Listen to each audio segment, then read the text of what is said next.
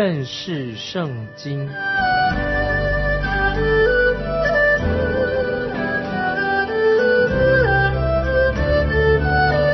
认识上帝的话，把上帝的话带到全世界。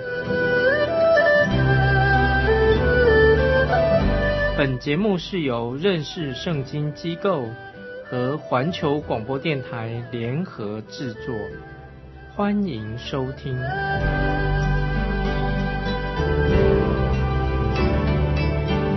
亲爱的听众朋友，你好，欢迎收听认识圣经。我是麦基牧师。我们看启示录，启示录第一章十七节，我一看见就。扑倒在他脚前，像死了一样。他用右手按着我说：“不要惧怕，我是首先的，我是幕后的。”这些经文太好了。主耶稣基督他在地上的时候，和耶稣关系最亲密的门徒是谁呢？就是约翰。我们知道，在马可楼，就是最后晚餐的时候，谁靠在耶稣基督的怀里呢？就是约翰，耶稣跟约翰的关系非常亲密，约翰和主耶稣非常的亲近，甚至在一个场合当中，他会对耶稣直话直说啊，他曾经对耶稣说过一些看看起来好像很不礼貌的话，但是约翰现在他在保摩岛上就看见了荣耀的基督，他没有上前和耶稣勾肩搭背啊，跟耶稣握手，好像很亲亲热的样子。约翰这个时候他什么话都没有说，只有他这个时候怎么样了呢？他扑倒在地，像死的一样，跟以前不一样啊！他扑倒在地的，像死过去一样的。因为约翰看到这个异象，让他吓坏了，连约翰都有这种反应。听众朋友，这种反应很特别吧？那我敢说，当你听众朋友你亲眼看见耶稣基督的时候啊，你就会。不会，很可能你不会用一般平常的方式来亲近耶稣、接待耶稣。也许不晓得你会不会也是吓倒了，紧张的不得了。我想我们也许会扑倒，像约翰一样扑倒在耶稣的脚前，甚至像要想象好像要死过去一样。现在因为耶稣基督他已经是得着荣耀的基督了，所以听众朋友。我真不喜欢啊！有些人对主耶稣说话那个样子，他们祷告那个方式，态度很轻慢、轻佻的很，态度很随便。我也不喜欢听别人嘴巴啊唱着诗歌说：“哎呀，耶稣是我的好朋友。”我不太喜欢别人听啊，耶稣是我怎么样怎么样好，怎么样我好朋友。讲话的时候哈，或者唱的时候啊，很轻佻、很轻慢。那么，也许听众朋友你不同意我的意见。但是主耶稣说：“我要引用圣经的话，在约翰福音十五章十四节这样说：主耶稣说，你们若遵行我所吩咐的，就是我的朋友了。这约翰福音十五章十四节。如果听众朋友你口嘴巴说耶稣是你的朋友，但是我要问你说，你真正有遵行主的命令吗？你敬畏主耶稣吗？如果我们真正的看见全然荣美。”全然荣耀的基督的时候啊，那我我敢说，听众朋友啊，我们就不敢那样随随便便、很轻佻的对耶稣很轻佻、轻浮的态态度了。所以我们要尊重、要庄重。但非常奇妙，我们读到这些经文，主耶稣就对约翰说：“不要惧怕。”这是我们刚才读启示录一章十七节。那么主耶稣说：“不要惧怕，我是首先的，我是幕后的。”那么这是说明什么呢？指明主耶稣他的神性，主耶稣它来自永恒，现在已经进入了永恒了。我要引用诗篇九十篇第二篇诗人所说的话，诗篇九十篇第二节：诸山未曾生出，地与世界你未曾造成，从亘古到永远，你是神。诗人九十篇第二节说的太好了：诸山未曾生出，地与世界你未曾造成，从亘古到永远，你是神。这里提到刚才我们读的这个经文，永远是什么意思呢？就是神是无始无终的神啊，神是永远存在、无始无终的神。主耶稣他是首先的，因为在他面前前无古人，在他后面后无来者啊，所以主耶稣是前无古人后无来者，他是首先的，他是幕后的。我们继续看十八节启示录一章十八节，又是那存活的，我曾死过，现在又活了，只活到永永远远，并且拿着死亡和阴间的钥匙。注意启示录一章十八节。又是那存活的，我曾死过，现在又活了，只活到永永远远，并且拿着死亡和阴间的钥匙。这里提得很清楚了，讲到耶稣啊，他曾经死过，现在什么？他又活了，就是指什么呢？就是主耶稣，他为我们的罪，他为我们罪人钉在十字架上，主耶稣就复活了。假如今天有人指着我们说你有罪啊，他对我们说你是罪人。当然，我们承认啊，我们今天我们基督徒仍然是罪人。他说的很有道理，我们当然是罪人。在罗马书八章三十四节，看保罗怎么样。如果别人定我们定我们的罪的时候啊，在罗马书八章三十四节，保罗怎么说？罗马书八章三十四节，保罗说：“谁能定他们的罪呢？有基督耶稣已经死了，而且从死里复活，现今。”在神的右边，也替我们祈求。听众朋友，把罗马书八章三十四节把这经文记起来，非常重要。今天如果有人要控告我们、定我们的罪，那么这是保罗做一个很好的回答。保罗说：“谁能定他们有罪呢？有基督已经死了。那么今天有人挑剔你要控诉我们吗？那么有人会控诉我们啊？他说你是一个大罪人。但是听众朋友。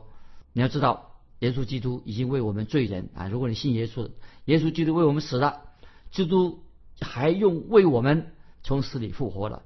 因为耶稣基督使我们因信称义啊！主耶稣的复活就是使我们因信称义，得到神的赦免赦免了。而且有一天啊，我们会进到神的国，进了天堂。那么现在我们知道主耶稣在哪里呢？他正在父神右边，正在为我们代求。那么也为你祷告，为我祷告。我们的救主实在太奇妙的。启示录一章十八节又在说，直活到永永远远。这句话什么意思？什么叫做直活到永永远远？就是指耶稣基督现在的状况。他不单单主耶稣将来会做审判，主耶稣他现在也正在为我们代求，为我们祷告。听众朋友。这实在太需要的，我们很需要主耶稣基督今天仍然为你为我祷告。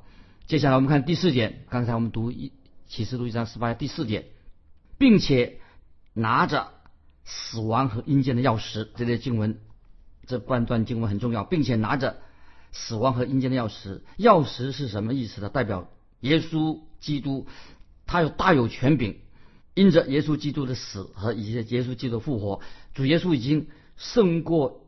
死亡胜过阴间的权柄，所以阴间在圣经里面原文什么意思？就是这个幽暗的世界，黑漆漆的一个世界，也可以指坟墓说的，也可以说人死后啊灵魂的就去到那个地方。我们知道现在主耶稣已经拿着死亡阴间的钥匙在他的手上，所以这是给我们听众朋友不怕死，不要怕死，这是给我们很大的安慰。耶稣基督是救我们。脱离死亡的救主。那么接下来我们继续看启示录一章十九节。启示录一章十九节，这里可以说到当中这段经文里面说到过去、现在和将来啊，做这样的一个分段啊。我们看启示录一章十九节，所以你要把所看见的和现在的事，并将来必成的事都写出来。我在念一遍一章十九节，所以你要把所看见的。和现在的事，并将来必成的事都写出来。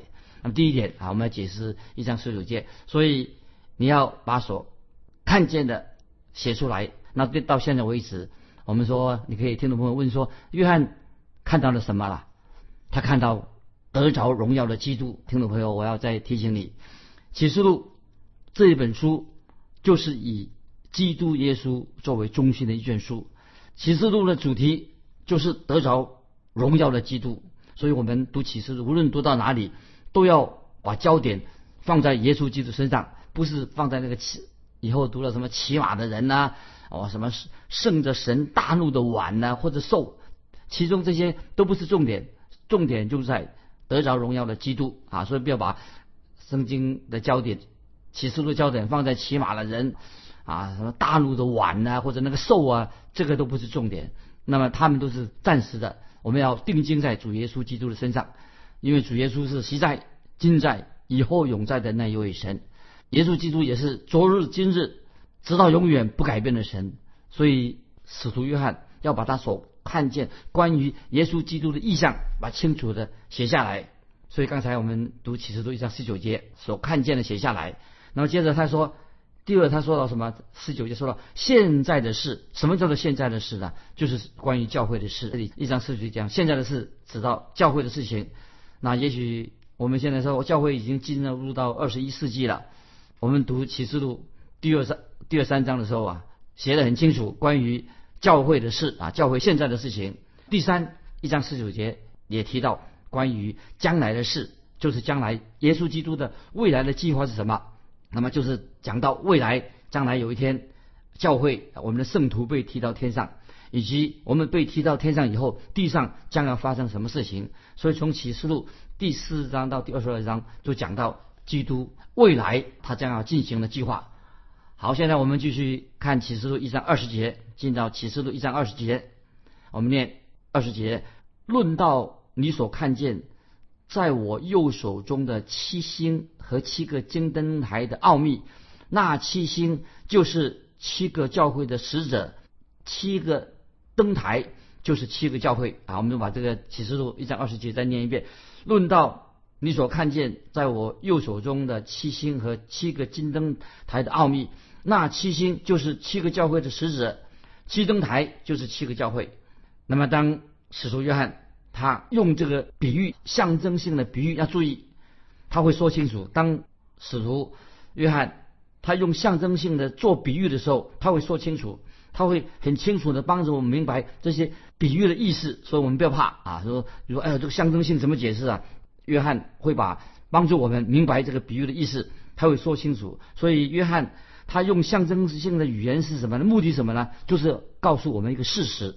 不是我们这种，哎呦，不知道这很难懂，很难懂这样说，不是他要把事实清楚的告诉我们。所以我们读一章启示录一章二十节的时候，七星跟七个青灯台的奥秘，虽然是奥秘，但是他所说的是什么呢？所谓奥秘，就是说之前神还没有把这个奥秘显明，显明这奥秘告诉我们。那么就是说，这个是原来是一个奥秘，那么神将这个奥秘现在已经告诉的，显给。使徒约翰看啊，以前是奥秘，还没有向别人启示过。这个奥秘是以前没有向别人显现过，但是神已经将这个奥秘啊给约翰看的。只有约翰，他这个时候啊，他已经这个时候看到什么了？当然，听众可以知道，约翰看到了基督荣耀的基督，看到荣耀的基督。也许听众朋友你会问说：，哎，保罗不是也看过荣耀的基督吗？啊，甚至今天有人说他看过耶稣基督啊，其实这些想法有时是错误的。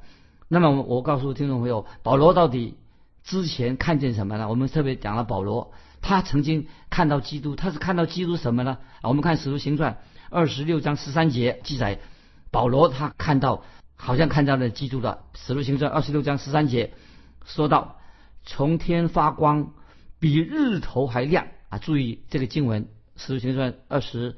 六章十三节，保罗记载，保罗啊，他所看到的从天发光，比日头还亮。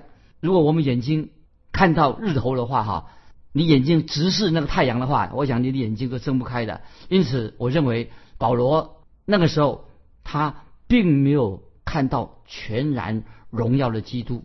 保罗那个时候，使徒行传二十六章十三节，只是他知道那个人可能就是基督，那个人那个基督，那个大光。甚至他看到是一个大光，甚至这个大光啊，让保罗眼睛呢瞎的失明了好几天啊。所以听众朋友，约翰可以说是在历史上第一个亲眼看见主耶稣的人，亲眼看见基督荣耀的人啊，看到荣耀的基督。接下来我们解释这个七星，七星是什么意思呢？就是七个教会的使者。那么星辰啊，这个星代表是权柄的意思。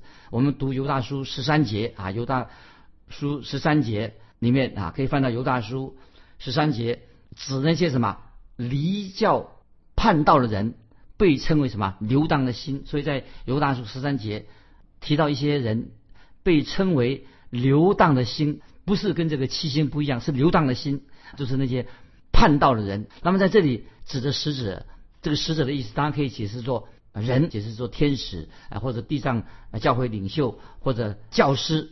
那么接下来的两章经文啊，我们会就会接着我们就要看到七个教会的状况，这个七个教会。那这里的使者说到这里，使者是使什么呢？就是七个教会的传道人，七个教会的牧师。那么我个人很听也喜欢别人称这些牧师啊，教会的牧师称为使者啊，也很有这个技法也很好。他是使者，七灯七个灯台就代表七个教会，代表。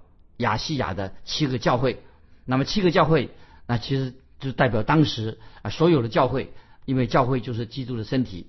那接下来我们要进到关于教会解释啊，进到这个教会这一段经文了。启示录所提到的第二、第三章提到关于教会的，那么这是很重要的。那么我们知道教会就是基督的身体，我们也知道基督爱教会，基督为教会舍命。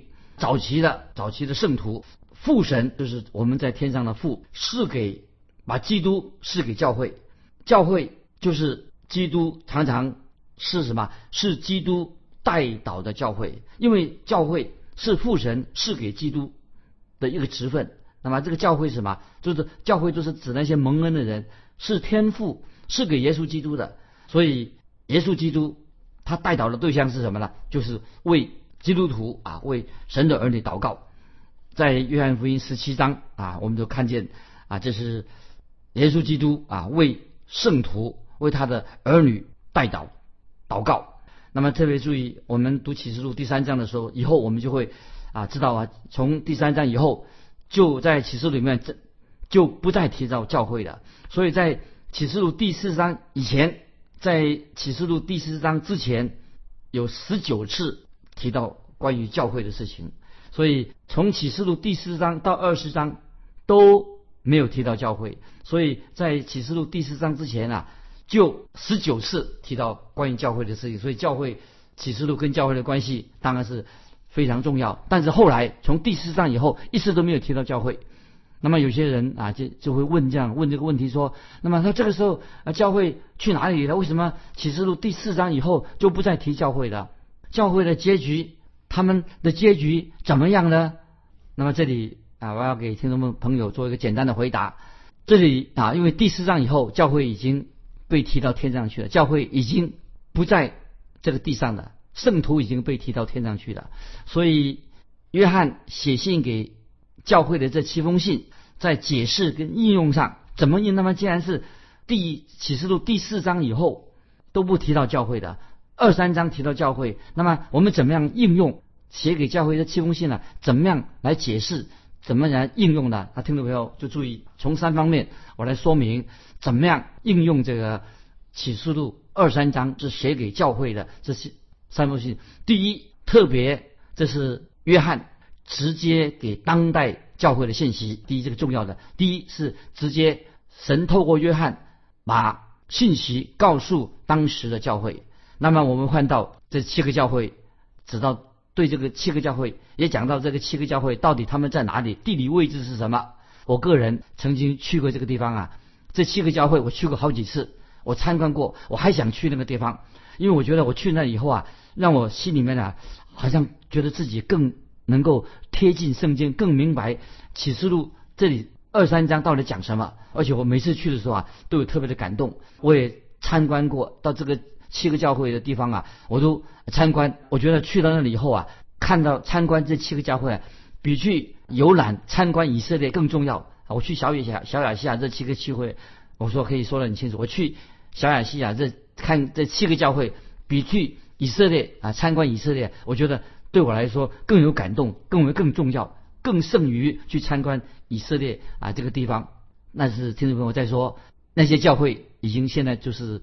一个废墟的，那个地方已经变成废墟了。这七个教会是一个废墟，也是一种见证。所以我们看到约翰就写信给他所熟悉的这七个教会，这是第一个重点。第二个重点，这个七个教会写这个七封书信都是有整合的，每一封信都是描写教会的图像啊，所以把那个教会的图像啊画出来，让我们知道教会他们当时的教会是什么样子。那么当然。约翰写给教会的这七封信，当然都可以应用在我们今天的教会，对我们现在的教会，对你的教会，这个信息非常的叫重要，对于现代世界上各个各世代的教会都是重要的信息。所以听到没有？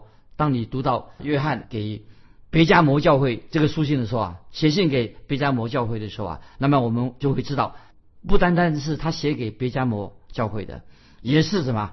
写给现在你所属于的教会，因为你就是教会一员，也写给你的。那么，所以写每篇信息，七个教会都是写给你教教会的，写给你以及你个人对你个人的信息。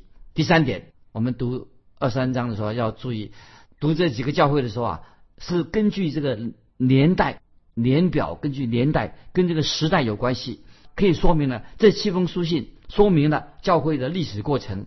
简单的说。看到五旬节啊，我们知道使徒行传五旬节到来的时候，我们就什么就知道从五旬节开始，一直到基督再来这段时间，那么我们知道可以说是一个教会的时期。我们知道主耶稣离开世界以前啊，在约翰福音，在马可楼，后来主耶稣把信徒从那时候开始把信，后来一直到信徒提到天上之间这一段很长的教会历史当中。有七个不同的时期，就是有七个不同的不同的阶段。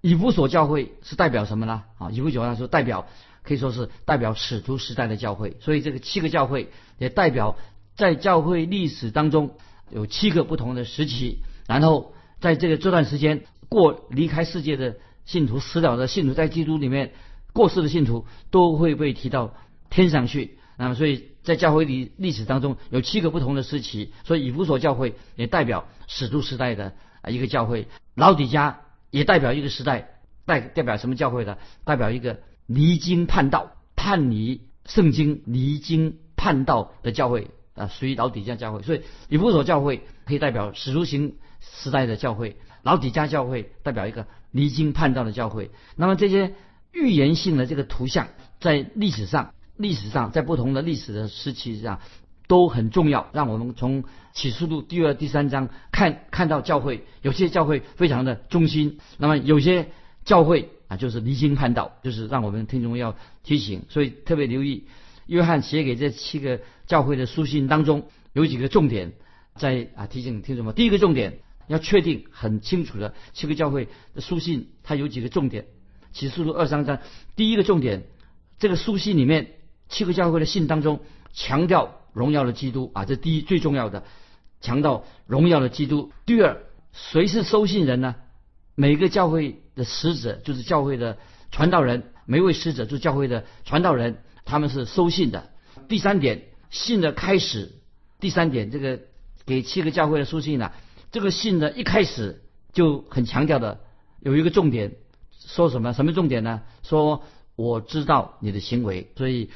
这个都我们要留意的啊！就刚才提过，给七个教会的书信当中，第一个强调基督的荣耀，荣耀的基督；第二，收信的人是教会的使者，就是教会的传道人；第三，信一开始的时候说的很清楚，我知道你的行为，如果行为不好的话，就会有责备；第四，我们也看到主耶稣透过约翰写信给教会的时候，称赞这些教会，有称赞的。也有什么？也有责备的。就先称赞，然后也做责备，然后呢，不但只有责备，然后期许这个教会能够悔改，对他们有期许。